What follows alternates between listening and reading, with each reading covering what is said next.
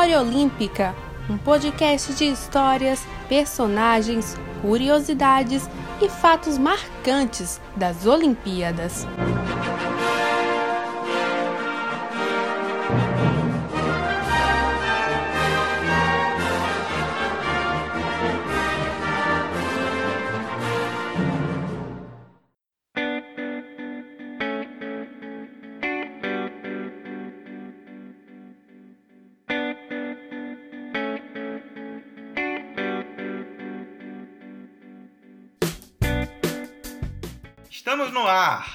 Muito bom dia, boa tarde, boa noite ou boa madrugada para você que está nos ouvindo aí pela internet. Para você que está caindo aqui de paraquedas, que chegou agora, seja muito bem-vindo ou muito bem-vinda.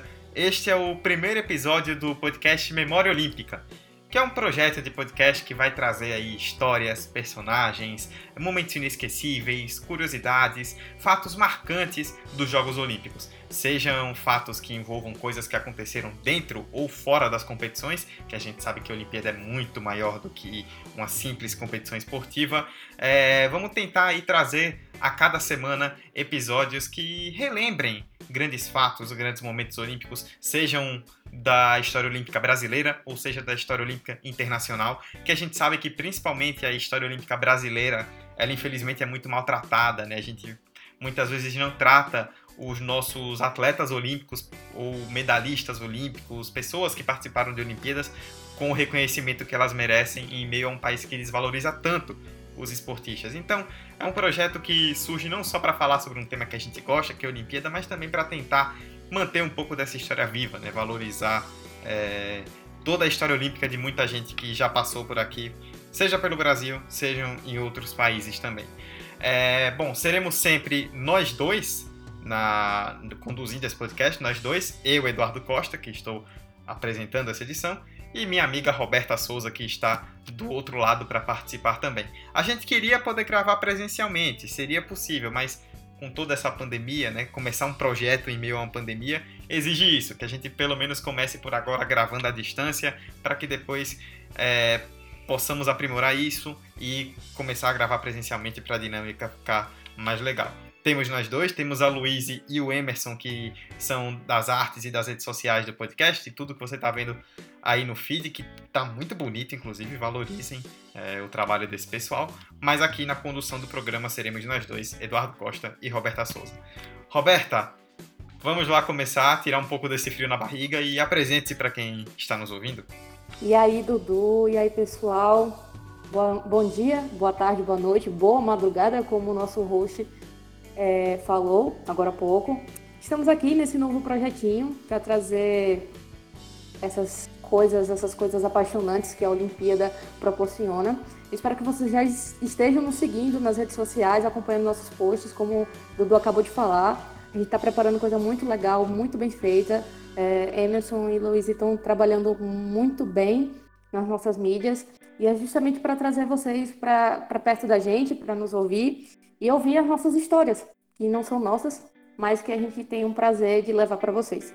É, eu sou Roberto de Souza, como o Dudu disse. É, eu não faço jornalismo, eu faço engenharia civil, mas eu sou apaixonada por esportes desde que eu me entendo por gente. Então é muito bom estar aqui com esse friozinho na barriga e levando as informações que a gente preparou para vocês. Muito bem. É, Roberta falou né, que ela não faz jornalismo. Eu, Eduardo, faço jornalismo, quer dizer, estou concluindo agora né, o curso de jornalismo.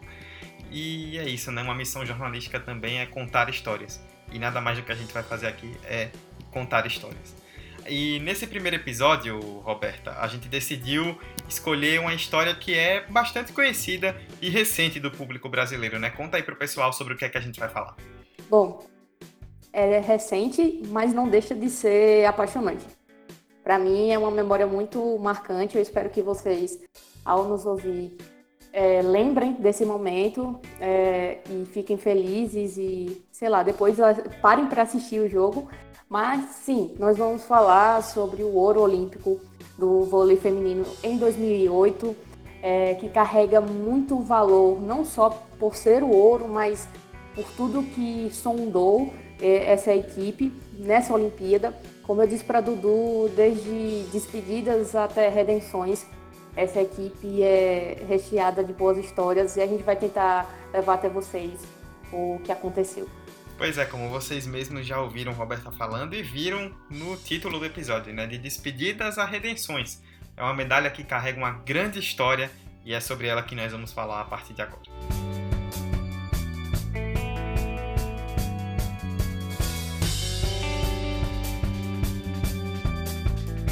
E para a gente falar, como Roberta citou, né, da história dessa medalha olímpica, desse ouro olímpico do vôlei brasileiro feminino em 2008, a gente precisa, né, Roberta, voltar quatro anos no tempo, mais precisamente para a Olimpíada de Atenas em 2004, com aquela derrota incrível na semifinal para a Rússia por 3 sets a 2, né? Perturbadora.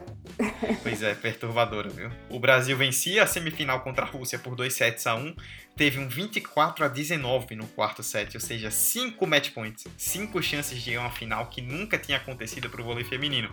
O Brasil desperdiçou todos os match points, teve mais um depois ainda no quarto set, não conseguiu aproveitar, perdeu o quarto set de virada e num tie-break apertadíssimo foi derrotado pela Rússia e de forma incrível perdeu aquela vaga na final. Depois o time já sem cabeça, né, destroçado, perdeu a decisão do terceiro lugar para Cuba e ficou sem medalha. Saiu de Atenas com o quarto lugar. Fernanda Venturini, Mari pelo meio, atrás da linha dos três. A Rússia vence o jogo. A Rússia chega à final do vôlei feminino.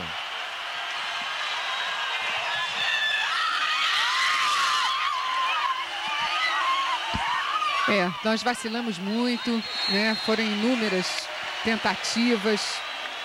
Perdemos a cabeça no set passado, né? Perdemos a regularidade, mas é isso aí. Seria um jogo difícil. A Rússia não jogou o Grand Prix, né? Escondendo ali um certo jogo, sei, sei lá o que, que era a estratégia. É uma pena. Aquele time já era comandado pelo José Roberto Guimarães, que chegou em um contexto bem tumultuado. Né? A gente separou um trecho da, de uma matéria da Folha de São Paulo antes da Olimpíada de Pequim, é, falando sobre isso. Que o Brasil, antes do José Roberto, teve uma crise muito grande com o Marco Aurélio Mota, que era o treinador anterior da seleção. O Marco Aurélio não nutriu uma grande relação com algumas jogadoras, é, várias titulares pediram dispensas de convocações e para muita gente faltava rodagem internacional, faltava entrosamento. Então o Zé Roberto chegou com o objetivo de treinar aquele time da melhor forma possível em um ano para Atenas, mas de fazer também uma, um longo trabalho que fizesse com que o time chegasse também mais pronto para a Olimpíada de Pequim. E é bom destacar aqui que Zé Roberto já havia levado a seleção masculina de vôlei ao ouro na Olimpíada de Barcelona em 92, então ele já era um técnico reconhecido pelo seu trabalho dentro do vôlei nacional e vinha desempenhando um papel muito, muito bom no Osasco, é, ganhando cinco torneios dos seis que disputou. Justamente nesse cenário, muita gente na expectativa contava com, com a volta da Fernanda Venturini nesse novo ciclo. é, a gente dá essa risadinha porque a gente sabe como a história terminou. Justa, não só a Fernanda Venturini, né? Outras atletas tinham problemas de relacionamento com o Marco Aurélio Mota, que era o caso da, da Érica, da Valesca, da Raquel, da Fofão e da, da Virna. Então, essas atletas, inclusive, pediram dispensas às vésperas, às vésperas do Mundial da Alemanha em 2002. Então, assim, era um novo ciclo de um técnico já campeão olímpico, então haviam muitas expectativas em cima dos ombros dele. E cabe aqui dizer que ele deu conta das expectativas. Ao que parece, era muito mais uma coisa de tentar primeiro reunir o grupo, tornar aquele grupo unido de novo, para depois fazer aquele grupo jogar para valer, né? Tipo, não era uma coisa tão fácil assim a princípio. E cabe aqui destacar que esse fator psicológico, que o Dudu acabou de pontuar, vai voltar à tona durante essa discussão nossa aqui. Então, é, levem isso em mente, que, que realmente foi um trabalho uh, psicológico muito forte nesse novo ciclo para dar o resultado que a gente teve em 2008. Vamos falar do ciclo então.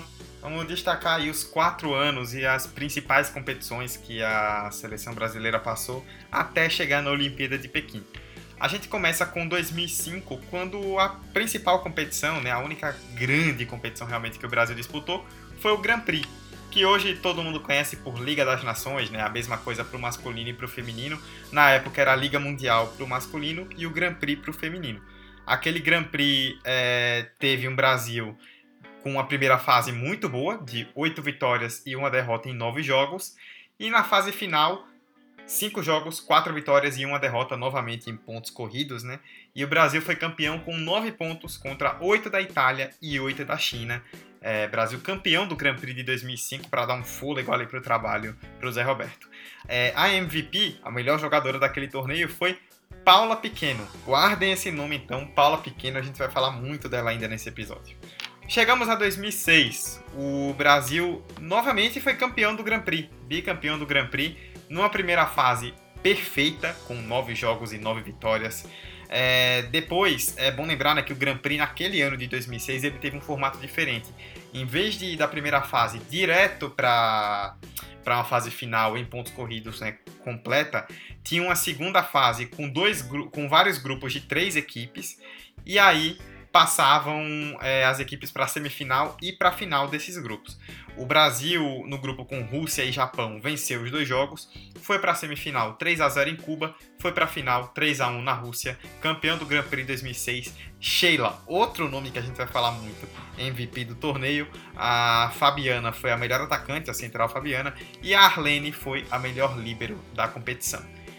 Mas 2006 não foi só de vitórias, né? Mais na frente teve o Mundial de Vôlei, que até hoje é a única competição que. a única grande competição que a seleção brasileira nunca venceu. É, o time chegou muito bem naquele campeonato. Na fase de grupos enfrentou Estados Unidos, Holanda, Porto Rico, Cazaquistão e Camarões. Cinco jogos, cinco vitórias. É, depois é, passou por outra fase de grupos com 7 jogos e 7 vitórias, inclusive ganhando da Rússia por 3 a 1 de novo ganhando da Rússia naquele ano. Na semifinal, venceu por 3 a 1 Sérvia e Montenegro, mas na final encontrou de novo as russas e dessa vez perdeu. 3 sets a 2, Gamova como sempre destruindo o Brasil e a Rússia ficando com o título. E aí a gente vai para 2007, que para mim foi o ano mais difícil do ciclo do do José Roberto nessa, nessa, nessa preparação para a Olimpíada de 2008, que foi o vice do PAN.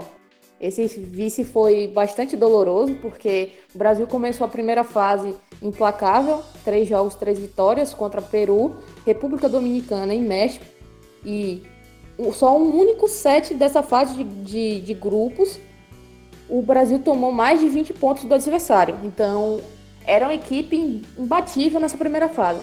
Foi para a semifinal, venceu de 3 a 0 contra os Estados Unidos de forma confortável, mas aí chegou na final contra as famosas cubanas que sempre dão muito trabalho e a gente perdeu por 3 sets a 2, sendo que o quarto set foi 34 a 32 para as cubanas. Então assim, a gente já tem aquele todo aquele histórico de Cuba ser uma, uma equipe muito difícil de enfrentar e 2007 o PAN mostrou isso pra gente. Mas como prêmio de consolo, vamos dizer assim, a melhor levantadora eleita da competição foi a Fofão. Aí o saque cubano. O passe da Paula Pequeno. Veio, chamou a Sheila de novo. Subiu, bateu. O contra-ataque cubano. Tem que segurar essa, tem que segurar essa. E Cuba conseguiu se virar, bola batida. O Brasil tenta. Fabi botou para Paula Pequena, subiu, bateu, deu defesa de Cuba. As cubanas se viram de qualquer maneira, bola batida para fora. Ele deu bola dentro. Deu bola dentro, Zé Roberto pede bola fora. E o ouro vai para Cuba. 17 a 15 para a seleção cubana. Teve várias e várias e várias chances a seleção brasileira. O Zé Roberto insiste em reclamar que a bola teria sido fora. Como se não bastasse a tragédia do PAN, a gente foi para o Grand Prix, certo? E aqui cabe destacar que foi o quinto lugar do Grand Prix. Isso mesmo, o quinto lugar. O Brasil chegou na primeira fase com nove jogos e oito vitórias. Tava tudo lindo, tava tudo perfeito, roteirizado para uma vitória brasileira no Grand Prix. E a gente chega na fase final de cinco jogos, a gente só consegue uma vitória a gente conseguiu ficar na vice-lanterna do campeonato com apenas seis pontos.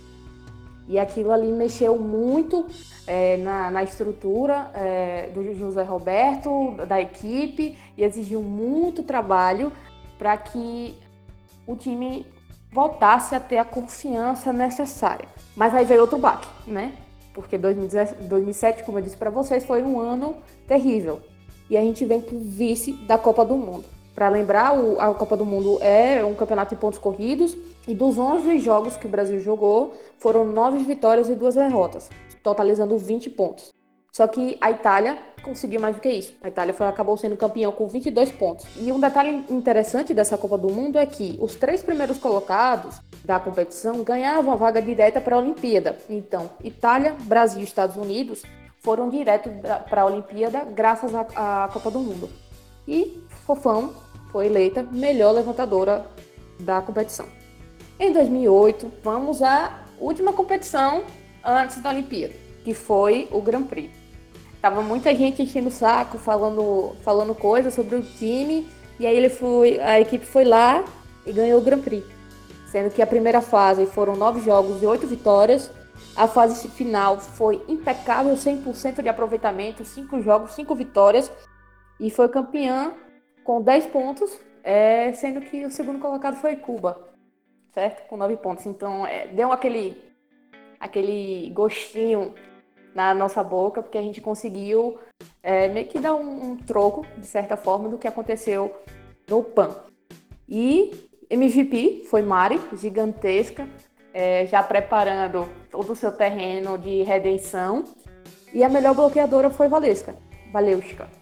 Vamos para a convocação, então. Depois desse Grand Prix de 2008 que você falou, é, o, Zé, o Zé Roberto definiu para valer a equipe que foi jogar a Olimpíada em Pequim. E a gente vai fazer um adendo porque essa já é a equipe que participa do Grand Prix, mas com algumas pequenas mudanças. Então eu vou listando aí as jogadoras na ordem numérica, é, nome, posição e idade, tá? Então, convocação da seleção para Pequim 2008. Número 1, um, a central Valesca, que a Roberta citou agora do Grand Prix, de 29 anos. Número 2, a levantadora reserva do time, Carol Albuquerque, à época já com 31 anos. Número 3, Mari, que era ponta, mas podia jogar de oposta também, né? Fazia as duas funções, 24 anos. Paula Pequeno, número 4, a ponteira Paula Pequeno, que vamos falar muito ainda dela, 26 anos. É, número 6, Thaisa, a central Thaisa, que era jogadora mais nova daquele time, tinha só 21 anos quando foi para Pequim. É, Fofão, número 7, a levantadora, 38 anos, experientíssima Fofão, é, ia para mais uma Olimpíada, dessa vez como titular e como capitã é, daquele time. Número 8, a ponta Valesquinha, de 32 anos. Número 9, outra central, Fabiana, 23 anos, outro nome também que a gente já citou e ainda vai citar muito. Número 10, outra ponteira, Sassá, de 25 anos, que era aquela reserva de luxo, né? Entrava de vez em quando para meter o louco nos jogos.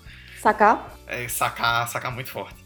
É, número 12, Jaqueline, é, a ponteira Jaqueline, que está aí até hoje na ativa, né? Com 24 anos à época. Número 3 é número 13, perdão, a oposta Sheila, com 25 anos de idade. E número 14, a Fabi, a Fabizinha, líbero de 28 anos, que ia também para sua primeira Olimpíada. E aqui, Dudu, cabe destacar que a gente teve dois cortes da lista inicial que foi definida em abril para o Grand Prix. A gente fala de Carol Gataz, que era central, e Joicinha, que era oposta do Pinheiros. Então essas duas jogadoras foram cortadas, certo? Às vésperas da Olimpíada. E cabe também destacar que Sheila é, acabou se transferindo para o Caetano antes da Olimpíada. Então aqui a gente tem um cenário que das jogadoras convocadas, a gente tem jogadoras em três países diferentes: Espanha, Itália e Brasil, é, espalhadas no, nas respectivas ligas. Grande parte das jogadoras que estavam atuando no Brasil estavam atuando pelo Rio de Janeiro. Não é para menos, porque a equipe do Rio de Janeiro, se vocês bem lembram, era uma máquina. Então faz sentido que todas as jogadoras tivessem sido convocadas para a Olimpíada. E do Brasil, quem não jogava no Rio, jogava no Osasco, né? Não à toa, quem acompanha o vôlei sabe que durante muito tempo, praticamente todo ano, a final da Superliga era Rio e Osasco. Essa convocação, né, Roberta, aí cabe a gente tocar nesse ponto, ela trouxe essas 12 jogadoras, teve as duas cortadas, mas o grande ponto da convocação foi a respeito de uma jogadora que nem foi citada nessa lista, é Fernanda Venturini. Ela que é uma das maiores levantadoras da história do vôlei, isso ninguém nega, mas também uma pessoa de uma personalidade fortíssima e muitas vezes questionável por algumas coisas. O que aconteceu foi o seguinte: a Fernanda não participava da Olimpíada, da, da seleção, na verdade, desde a derrota em Aten na Olimpíada de Atenas 2004. E não jogava vôlei para valer desde 2006. Mas em março de 2008 se tornou público um e-mail que ela mandou para o José Roberto Guimarães falando da vontade de disputar a Olimpíada. Então começou aquela coisa, né? Ah, não vai convocar porque tá sem ritmo, não vem jogando, mas vai convocar porque ela é uma jogadora muito boa, fora de série. E aí o Zé Roberto bateu o pé na convocação, decidiu não chamar a Fernanda. Mas aí também, Roberto, é bom lembrar que Zé Roberto Guimarães e Fernanda Venturini já não se batiam muito bem. Não se batiam muito bem, é tanto que tem um trecho de entrevista do, do Zé em 2006 à Globo News que ele fala o seguinte, abre aspas, tem o técnico pai, o técnico irmão e o técnico marido, que é um dos piores. Por isso, com essa nova seleção, já saía acabando com isso. Isso fazia referência, não sei se vocês lembram, mas à época existia uma certa, uma certa rixa que muitos diziam que existiam de fato, muitos diziam que ela era meio que uma criada entre Zé Roberto e Bernardinho, que é o esposo da Fernanda Benturi. Então, muitos giravam em torno das as especulações giravam em torno dessa relação dela com Zé Roberto, que poderia ser afetada assim pela pela a tentativa de influência de Bernardinho na seleção. É o que se fala, né, que na Olimpíada de Atenas, a, o Bernardinho, para quem não se lembra, né, treinou durante muito tempo a seleção masculina. E aí tem a história de que na Olimpíada de Atenas a Fernanda teria levado até o Bernardinho é, vídeos de, do time feminino treinado pelo Zé Roberto para que ele desse pitaco, né, digamos assim. E aí vamos combinar, né? Se isso realmente aconteceu, não se faz, né? Pô, não se faz, né? Não, não, se mexe no trabalho de um treinador Tem que respeitar. É, né? Exatamente. Né? Tem que respeitar o espaço do, do cara e a, o que ele quer fazer com a equipe dele. Eu acho muito, muito feio. Se isso realmente aconteceu, é, é muito feio. E é um, um, bom motivo, sim, além de todos os citados é, anteriormente pro Dudu, pelo Dudu, é, para não ter Fernanda, não contar com a Fernanda Venturini no, na equipe para a Olimpíada de 2008. E para mim, sinceramente, dentro do que a gente viu em quadra, não fez falta. A gente sabe que esse ano vai ser um ano muito difícil por causa do equilíbrio que nós vamos encontrar nos Jogos Olímpicos. E aí é que é, toda essa situação foi, levant... foi criada a partir de março, quando eu recebi o e-mail da Fernanda. Mas eu tenho a dizer que eu lamento, lamento, mas a Fernanda infelizmente não faz parte da convocação. Lamento muito por ser a jogadora que é, mas eu acho que pelos critérios e regras que nós adotamos todo esse tempo, eu acho que não seria justo com as jogadoras que participaram de todo esse processo, durante todos esses anos de treinamentos, de viagens, concentrações, jogos, de alegrias e tristezas, né?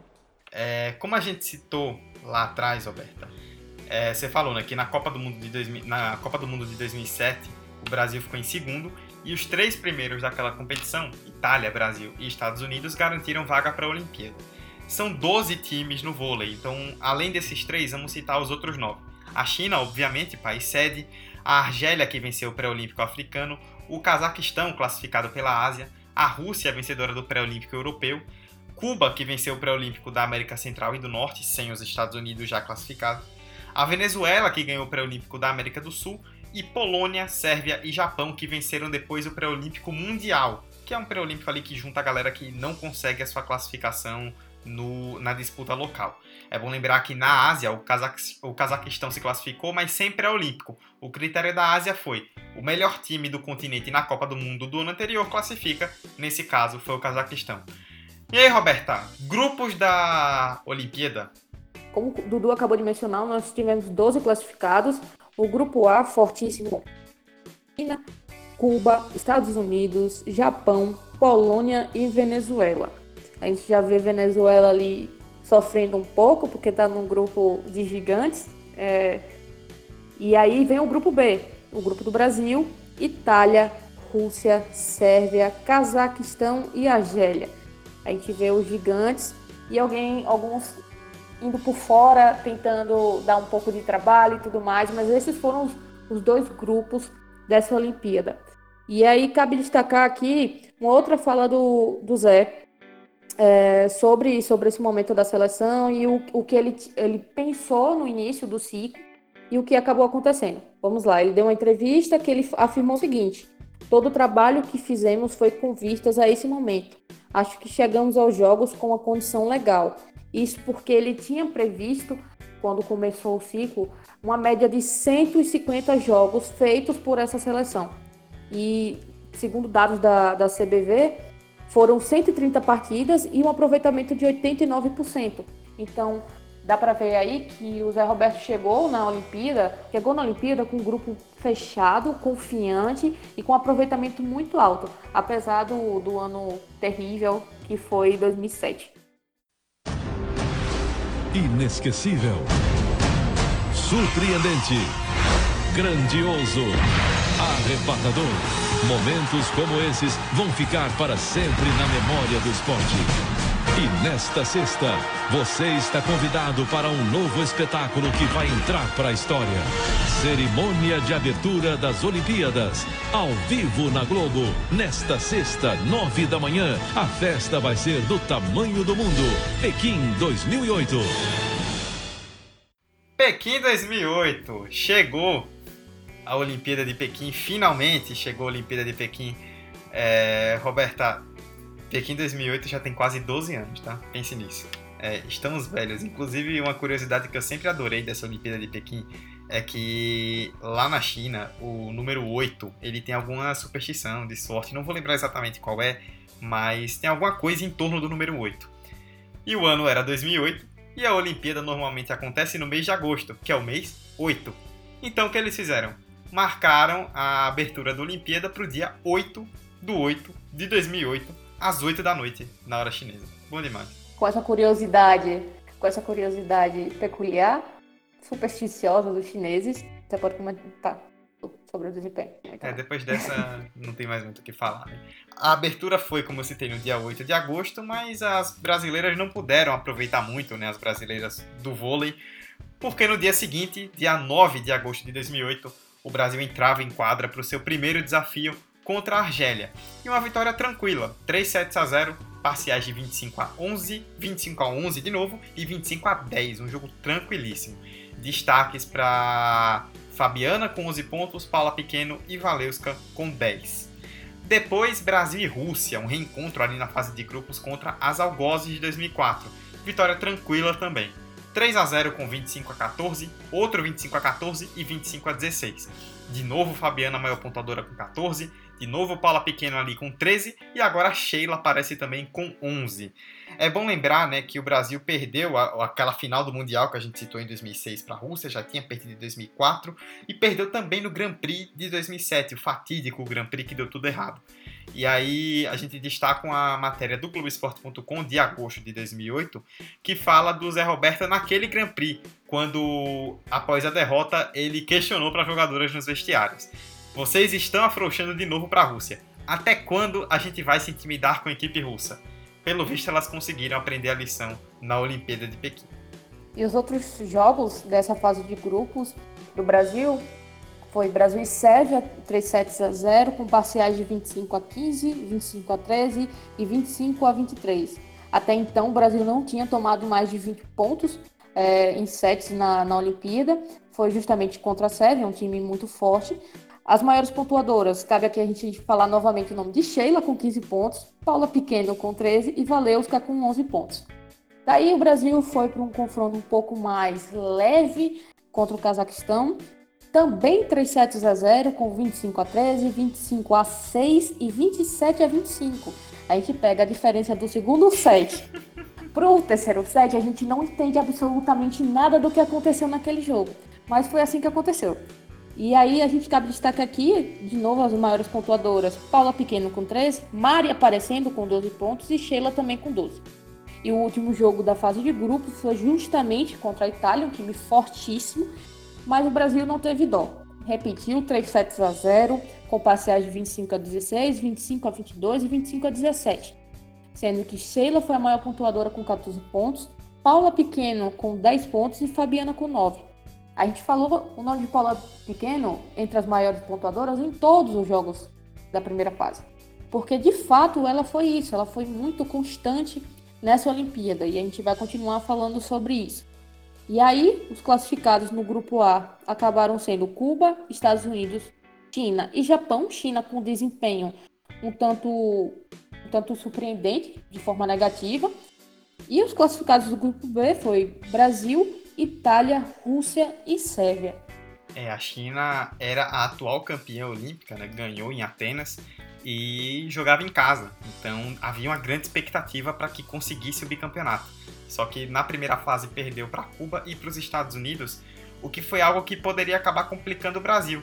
Porque como o Brasil passou em primeiro e a China em terceiro do outro lado, né, passavam quatro de seis nos grupos, a China caiu para o lado do Brasil e, e as duas seleções não se enfrentariam em uma final, no máximo em uma semifinal.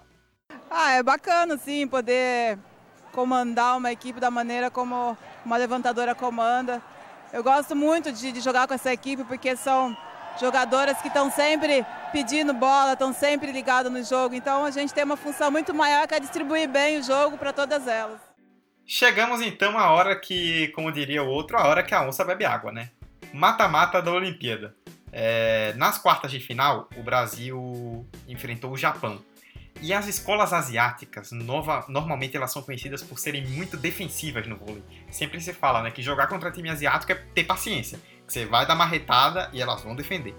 Mas o que a gente viu nas quartas de final foi algo totalmente diferente. Assim, o Brasil passou por cima de um jeito assustador. 25 a 12, 25 a 20, 25 a 16, 3 sets a 0, com Mari e Fabiana fazendo 14 pontos, as maiores pontuadoras do Brasil, Novamente, Paula Pequeno aparecendo com 12 pontos também ali em cima. O famoso treino de luxo. E a gente pode falar isso tranquilamente, principalmente depois de ver as passagens de Mari no saque.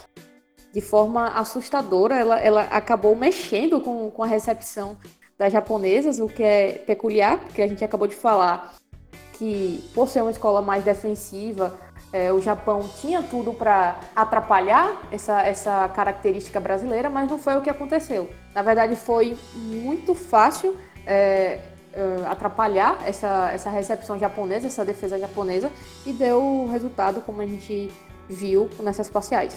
Classificada para a semifinal, a seleção tinha do outro lado China ou Rússia para enfrentar. Ou o grande algoz é, recente daquela seleção, ou as donas da casa campeãs olímpicas. Não vinha partida fácil. No fim das contas, a China acabou se classificando. Muito bem. 25 a 12, 25 a 20, 25 a 16. E eu repito, Tante, são seis jogos, seis vitórias, 18 sete conquistados, nenhum sete perdido. Só que tem que pegar tudo isso, guardar uma caixa, botar um belo papel de presente e ficar ali, porque fica para a história. Talvez não tenha acontecido, talvez aquele time da União Soviética fantástico tenha conseguido isso. Mas agora, daqui dois dias, vem o momento mais importante da história do voleibol feminino brasileiro. A quinta semifinal e talvez nunca com tantas chances como agora. Então pega esses 18 sets, faz olha, um pacote legal, papel de, presente, fita bonita e semifinal. Bom, é, se dava realmente, como vocês ouviram, uma importância gigantesca para esse jogo. Destacamos aqui também a manchete da Folha de São Paulo do dia 21 de agosto, né, antes da partida. Brasileiras testam nervos na semifinal contra a China. Perfeita tecnicamente, seleção tenta esquecer tropeços em mata-matas e chegar à, semifinal, à final inédita. Por que isso? Como nós falamos né, da derrota para a Rússia em 2004, foi na semifinal, e o Brasil tinha uma barreira com a semifinal olímpica. Era a quinta vez que o Brasil chegava à semifinal, a quinta seguida, e todas as quatro anteriores haviam terminado em derrotas. O Brasil perdeu para a SEI, né, a Comunidade dos Estados Independentes, em Barcelona 92, perdeu para Cuba em Atlanta 96, que ninguém lembra do jogo, só lembra da briga, e em Sydney 2000, e depois para a Rússia em Atenas 2004. Então existia, né, Roberta, um grande fantasma da semifinal que a seleção precisava derrubar de vez para conseguir chegar à decisão. E justamente com esse fantasma é, sobrevoando o nosso time, a gente começou esse jogo de forma muito nervosa. O que a gente não esperava é que as chinesas também estivessem muito nervosas. Então, os, os primeiros pontos desse jogo foram absurdos, foram erros, foram. Parecia mais um Venezuela e Cazaquistão. Na verdade, foi isso. Não parecia uma semifinal ali. Mas o que, é que aconteceu? É, o Brasil acabou virando bem, colocando principalmente as mudanças táticas que o Zé Roberto fez ao longo do, do set, principalmente a entrada da Thaís e da Jaque no segundo set. Então ele conseguiu visualizar bem o que estava acontecendo, o que fazer e colocou essas duas jogadoras com sangue novo, com vontade, elas acabaram dando retorno ao time. Mas no geral estava acontecendo muitos erros das duas equipes, o que não deixou o jogo menos bonito. Na verdade foi um jogo muito bom. A gente só não esperava que fosse fácil. De certa forma foi fácil é, principalmente no, na metade do terceiro set para frente, dava para ver que o time brasileiro estava muito mais tranquilo, que estava muito mais confiante, e esse peso e essa confiança foi jogado para o outro lado da quadra e as chinesas tinham que lidar com isso, não só as chinesas, mas o estádio inteiro, que ficou extremamente silencioso é, no final do terceiro set. Então, significou muito porque aquilo, aquilo representava uma vitória particular daquela equipe. De vencer uma barreira, como o Dudu comentou, de vencer o nervosismo, de vencer toda a pressão. E aquilo ali, para muitos, foi o momento mais difícil da seleção. E foi. A gente conseguiu superar. Exato, né? O, eu costumo dizer a respeito dessa campanha, né? A gente acompanhou os jogos aí do mata-mata para poder fazer o roteiro é, o primeiro set contra a China ele foi tranquilamente o momento mais difícil do Brasil na Olimpíada, porque o Brasil teve perdendo por boa diferença em certa parte do set. A China chegou a ter um set point e aí se abre 1 a 0 com aquele ginásio pulsando louco por uma equipe campeã olímpica contra um time que precisava superar a ansiedade e uma barreira de semifinal. Muito dificilmente a coisa ia andar, poderia ter é, é, descambado para outro resultado. Então, o Brasil conseguiu vencer aquele primeiro set, o segundo também foi apertado e o terceiro aí foi passeio, né? 27 a 25, 25 a 22, 25 a 14, 3 a 0. Sheila e Mari, as maiores pontuadoras do Brasil com 17 e 16 pontos. Mari depois da semifinal de Atenas, a gente vai falar sobre isso ainda. E Pala Pequeno, de novo ela, com 11 pontos. E depois da partida, é, muitas jogadoras falavam justamente sobre isso, né? Sobre a ansiedade do time no começo do jogo e como o resultado foi acalmando aos poucos a seleção. Fabi, pode bater forte que você tá ali, né? Você quer bolada, você coloca pro alto, dá contra-ataque, esse time tá jogando muito. Olha, o time tá de parabéns, que afinal, hoje tava, deu para sentir até um pouquinho da ansiedade da galera, a gente tava com muita vontade de de estar de, de tá nessa final, de, pô, de, de fazer nosso melhor, estar tá na nossa hora de, pô, merecimento, de tudo que a gente vem sofrendo nesses quatro anos, trabalhando para estar tá aqui. E acho que hoje foi até um pouquinho de ansiedade demais, a gente estava querendo todas as bolas e que a gente queria estar tá nessa final. A gente, é, mas ainda falta o jogo, acho que falta o, o jogo, talvez seja o jogo mais difícil da nossa vida, né? É, se engana quem acha que os Estados Unidos é o. Acho, eu vi a Xenia falando que é zebra, e eu não acho que é uma zebra, não, é uma grande equipe. É, acho que a primeira armadilha que a gente pode cair é achar que vai ser fácil o jogo. Então é cabeça no lugar, porque estamos é, numa final olímpica, mas a gente quer a nossa medalha, a gente quer o nosso ouro. Então chegamos ao dia 23 de agosto de 2008, que até aquele momento era o grande dia da história do vôlei feminino brasileiro. Brasil e Estados Unidos, final olímpica do vôlei. Texto da Folha de São Paulo de 23 de agosto de 2008, o dia da final. A manchete era: Mulheres jogam para sepultar as pipocadas. Contra Estados Unidos na decisão, seleção testa de vez o controle emocional. E aí o texto continua falando, né, que aquela vitória seria a redenção de um time que era mais lembrado pelas pipocadas, segundo o texto, do que pela coleção de troféus acumulados, né? Foi o que a gente falou. Colecionou títulos de Grand Prix, mas na hora do, das principais competições acabava sentindo um pouco. Para contrariar esse, esse essa coisa da pipocada. O Brasil vinha muito bem na Olimpíada. É, se vocês acompanharam o que a gente estava falando aqui dos sets, o Brasil ainda não tinha perdido nenhum set na competição. Então o time estava de fato muito confiante, principalmente depois do jogo contra a China. E uma coisa interessante, estava indo para a final contra um adversário e para muita gente foi a grande surpresa do torneio. As norte-americanas chegavam à primeira final desde Los Angeles em 84, em que elas foram prata. Então, aquele, todo aquele contexto era muito particular. Também falava-se muito é, nessa última Olimpíada da Fofão, que era a última chance dela, porque nas anteriores ela vinha como, de certa forma, sombra da, da Fernanda Venturini, e nessa ela tinha aquela oportunidade de brilhar, principalmente com, com a faixa de capitã, né? Digamos assim. E, enfim, ela só tinha tido, tinha tido duas medalhas olímpicas, dois bronzes, em 96 e 2000, e a outra que também tinha uma medalha olímpica dentro da equipe brasileira era a Valeuska em 2000. Então o time carregava essa, esse cenário para o jogo. E havia também uma certa torcida do público chinês pelo time dos Estados Unidos, né? Porque além do Brasil ter eliminado a China, o time dos Estados Unidos era treinado pela Lan Ping, a chinesa que já havia ganho a Olimpíada pela China como jogador. Em 2016 ganhou também como treinador, uma lenda do vôlei chinês. Então havia toda essa questão. Por ser uma final olímpica, né, se esperava um jogo bastante apertado, muito duro, com as duas equipes ali brigando ponto a ponto. Mas o que a gente viu no começo, na verdade, né, Roberta, foi um jogo que cada set foi se destacando de uma forma muito distoante para cada time. É, no primeiro set, o Brasil venceu por 25 a 15.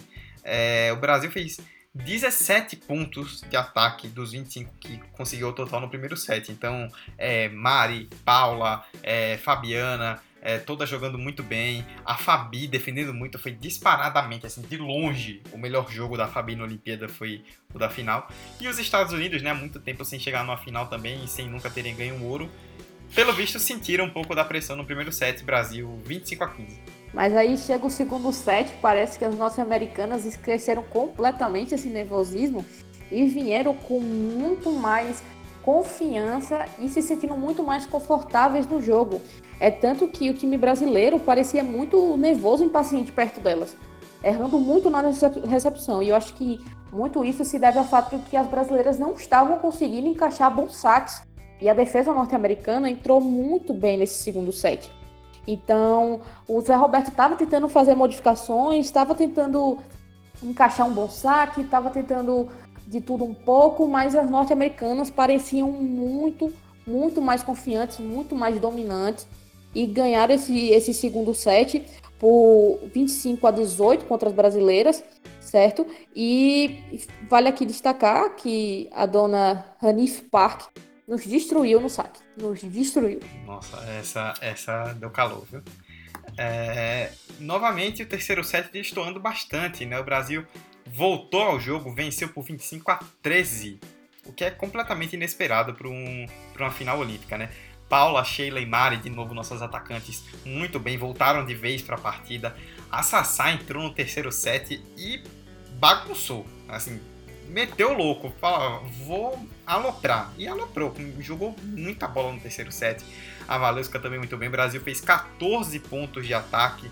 Os Estados Unidos tinham a Logan Tom, que terminou como a maior pontuadora do torneio, jogando muito, mas ainda assim não foi páreo, 25 a 13. Faltava um set para o ouro olímpico. E justamente nesse set, no quarto set, a gente viu, como o Dudu acabou de falar, Logan Tom travando um duelo impressionante com Paula Pequeno, de, de longe o duelo mais interessante nesse set entre jogadoras, mas as outras também se destacaram porque foi um set de muitos ralis no geral, tava todo mundo dando sangue, tava todo mundo raçudo, indo para cima, querendo ganhar aquele set, principalmente o Brasil, porque aquilo representava a vitória brasileira. E aqui cabe destacar que muito bom, muito bom é, momento da Mari no saque. Fez muita diferença, certo? Ajustou os erros que o Brasil começou tendo no set. E, de novo, Fofão mostrando que ela é masterclass de qualquer forma. Foi muito decisiva, foi muito importante, virou bolas muito interessantes para as ponteiras brasileiras. E isso decidiu nosso destino é, na Olimpíada, mas foi decidido não por uma jogadora brasileira, foi decidido por um erro de Logan Tom, o que deixou ainda melhor nossa vitória, fechando o set com 25 a 21 para o Brasil. Um ponto para o ouro! bloqueio brasileiro. Deu defesa. É sua Mari.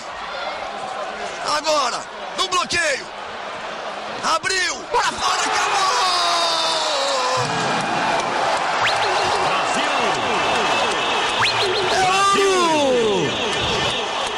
É ouro! É ouro do Brasil! As meninas brasileiras finalmente realizam seu sonho! Que momento é esse? Elas se abraçam!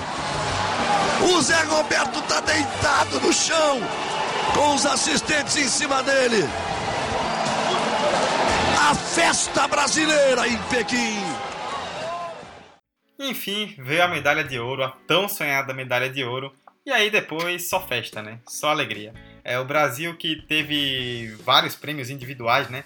A gente falou aí durante toda a conquista, toda a trajetória olímpica, de como durante os Jogos da Olimpíada Paula Pequeno foi extremamente regular. E por isso não tinha como ser outra, né, a ser premiada com o posto de MVP.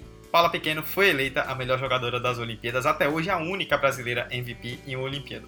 A Fofão, que a gente falou, foi a melhor levantadora, e a Fabi foi eleita a melhor líbero. E as jogadoras do Brasil, né, elas além de festejarem muita medalha, elas falavam bastante em redenção e calar a boca dos críticos, né? Que a gente falou aí de tantas reportagens falando que a seleção era marcada por pipocadas e por derrotas, era a chance de calar a boca de muita gente que havia criticado tanto. Justamente nesse trabalho de redenção tem um peso muito importante o trabalho da Samia Laje, que foi a psicóloga que acompanhou esse ciclo do Zé Roberto, esse ciclo olímpico de 2008 e trouxe muita confiança e trabalhou muito com as atletas para elas se sentirem mais maduras, se sentirem mais confortáveis, que, que não trouxessem aquele peso da derrota de Atenas em 2004. E aqui cabe destacar outra coisa, que era a primeira vez que Mari Sheila, Paula Pequeno e Jaque jogavam juntas. Era a primeira competição importante que elas jogavam juntas, na verdade. Mari tinha passado um ano fora da seleção. Paula Pequeno tinha lesionado o joelho antes de Atenas já que lesionou o joelho antes do Mundial de 2006. Então era a primeira competição importante que as quatro estavam jogando juntas. Daí entra também o grande trabalho do Zé Roberto Guimarães, né? Temos que destacar o Zé Roberto Guimarães, que se tornava ali o primeiro treinador a ganhar a medalha de ouro com os homens e com as mulheres no vôlei. Nós citamos lá no começo. Ele ganhou o ouro em Barcelona 92, agora ganhava em Pequim 2008 com o time feminino. O Zé Roberto ele teve uma função importante não só na parte tática, técnica, de de fazer com que aquele time jogasse, mas além disso trazer um elenco para se formar uma família, né, que não existia no trabalho anterior, e também convencer a Fofão. A Fofão, depois da derrota de Atenas, queria deixar a seleção, foi o Zé Roberto quem a convenceu. E ela conseguiu o ouro, como a Roberta já citou, na sua primeira Olimpíada como titular, aos 38 anos de idade, depois de tanto tempo de banco para Fernanda Venturini. E uma curiosidade bem legal, né? Ela, eh, segundo reportagens da época, ela deixou umas mensagens com frases de incentivo para jogadoras no vestiário antes da final, já sabendo ali que seria seu último jogo na seleção. Uma dessas jogadoras, né, Roberta, com certeza deve ter lido isso e absorvido muito bem, né? E esse nome é, não poderia ser nada mais, nada menos do que da Mari, é uma grande volta por cima para ela, essa medalha, justamente porque em Atenas 2004, com apenas 20 anos de idade, ela carregou o peso de ser a responsável, a grande vilã da eliminação brasileira, mesmo tendo feito 37 pontos, isso mesmo, 37 pontos na semifinal contra a Rússia. E aí cabe aqui destacar que logo após a derrota do Brasil no PAN de 2007, ela acabou ficando um ano sem jogar na seleção. E aí o nome dela apareceu para o Grand Prix de 2008 era a última chance dela antes da Olimpíada. Era o vai ou racha, ou ela mostrava o valor que ela tinha, a grande jogadora que todos nós sabemos que ela era e ainda é, ou ela não ia para a Olimpíada. E o que, que acabou acontecendo foi que ela foi MVP do torneio. Então, meio que ela jogou o, o troféu de MVP assim no colo do Zé Roberto, basicamente, e disse assim: ó, vai ter que me chamar para a Olimpíada. E foi o que aconteceu. Ela foi chamada para a Olimpíada e, de forma muito justa, ela ganhou a medalha de ouro no seu aniversário de 24 anos. E eu duvido que exista um presente de aniversário melhor do que esse. Inclusive, até para quem está acompanhando o episódio no agregador, né? Que a capa do episódio é da Mari fazendo gesto de silêncio, isso ficou muito marcado, né? Ela fazendo gestos de silêncio, pedindo reverência, depois de tanta pancada injusta que ela levou é, com a derrota em Atenas, foi realmente uma grande redenção. A, a, grande redenção daquele elenco, sem dúvida alguma, foi a história da Mari. Depois daquela semifinal em Atenas, a resposta é melhor impossível, né, Mari? Foi, acho que nada foi à toa. A campanha que a gente fez até agora, juntando o Grand Prix, juntando esses quatro anos, juntando a Olimpíada. A gente conseguiu ganhar tudo de 3 a 0, não era, não era a gente chegar na final, a gente não o presente. Ainda mais no dia do meu aniversário, acho que foi coisa de Deus. No dia 23 de agosto, no dia do meu aniversário, tem uma final olímpica e eu ter a oportunidade de estar jogando e de ganhar. Então, agradeço muito a Deus pela força que Ele deu para todas nós, pela saúde que a gente teve esses, todo, esse, todo esse tempo. E eu só tenho a agradecer, porque realmente foi muita luta, muito trabalho e acho que a gente mereceu muito. Melhor presente impossível, né? Comemoração em dose dupla hoje. Hoje, dose dupla, acho que não, não tem dinheiro que compre isso aqui.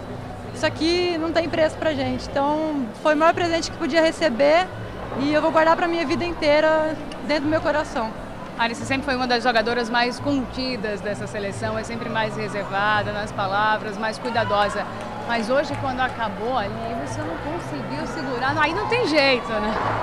Não tem jeito, agora eu sou campeã olímpica, vão ter que me aguentar. Quem falou mal vai ter que, ó, de novo, não vai ter jeito.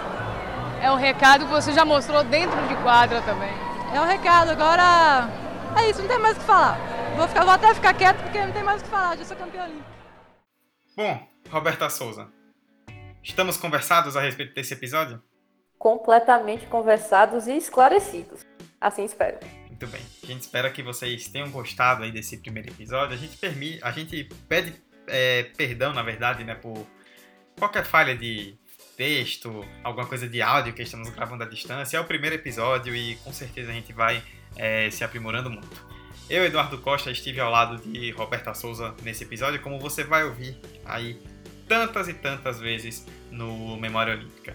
É, Para você que quer nos seguir, como a Roberta falou lá no começo, é arroba Olímpica Memória, Olímpica Memória, ao contrário, né? O nome é arroba Olímpica Memória no Instagram e no Twitter. Tem muita coisa legal, muita arte bonita, muita curiosidade que a gente está publicando de Olimpíada também a respeito dos temas dos episódios que vão surgir. Então, vale a pena você seguir, nos acompanhar e ficar de olho né, no seu agregador favorito. É só ir lá e pesquisar por Memória Olímpica. Estaremos lá toda semana com uma historinha diferente. Certo, Roberta. Semana que vem estamos de volta, então? Estaremos de volta. Espero que nossos ouvintes, nossos primeiros ouvintes, estejam preparados, que a gente está para trazer muita coisa boa para vocês, muita informação.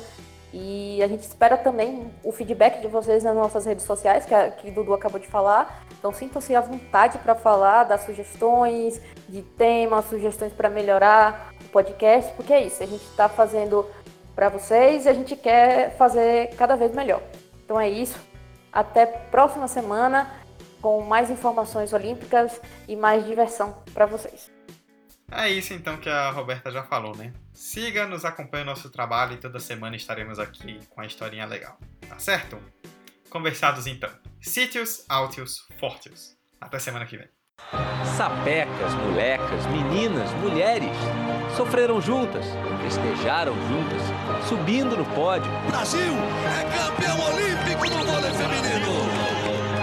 Aqueles dias foram assim. Se fosse possível resumir a sensação. Uma palavra maravilhosa. Ai, que legal. Silêncio? Que nada. Essa história maravilhosa ainda vai ser contada muitas e muitas vezes.